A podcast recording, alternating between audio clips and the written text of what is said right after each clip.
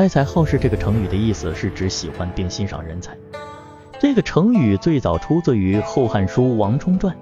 博爱英才，好事义等。王充是东汉末年的一位思想家和文学家，他的著作对中国古代哲学和文学的发展产生了很大的影响。在他的传记中记载了他崇尚人才，喜欢接纳有才华的人的思想，其中就包括了博爱英才。好事义等这句话，后来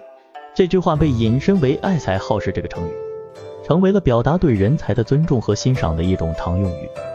在中国的历史长河中，有很多著名的人物都有爱才好事的思想和实践，他们都深知才高八斗的人才对于国家和社会的重要性，因此他们非常重视发掘、培养和利用人才。这些人包括秦始皇、汉武帝、唐太宗、宋太祖等一系列著名的帝王。他们都非常善于发掘和利用人才，而且也很重视人才的培养，给予他们充分的机会和空间展示才华，这样才能让国家、社会不断进步和发展，使得他们的事业更加繁荣和辉煌。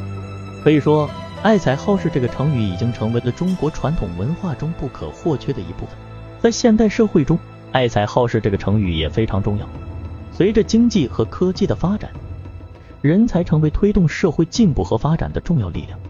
企业和政府也越来越重视人才的培养和使用。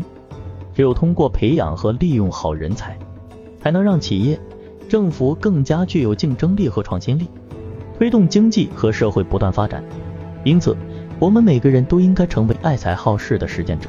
我们要善于发现和欣赏人才，尊重和支持他们的发展，让他们充分展示自己的才华。无论是在企业、政府还是社会组织中，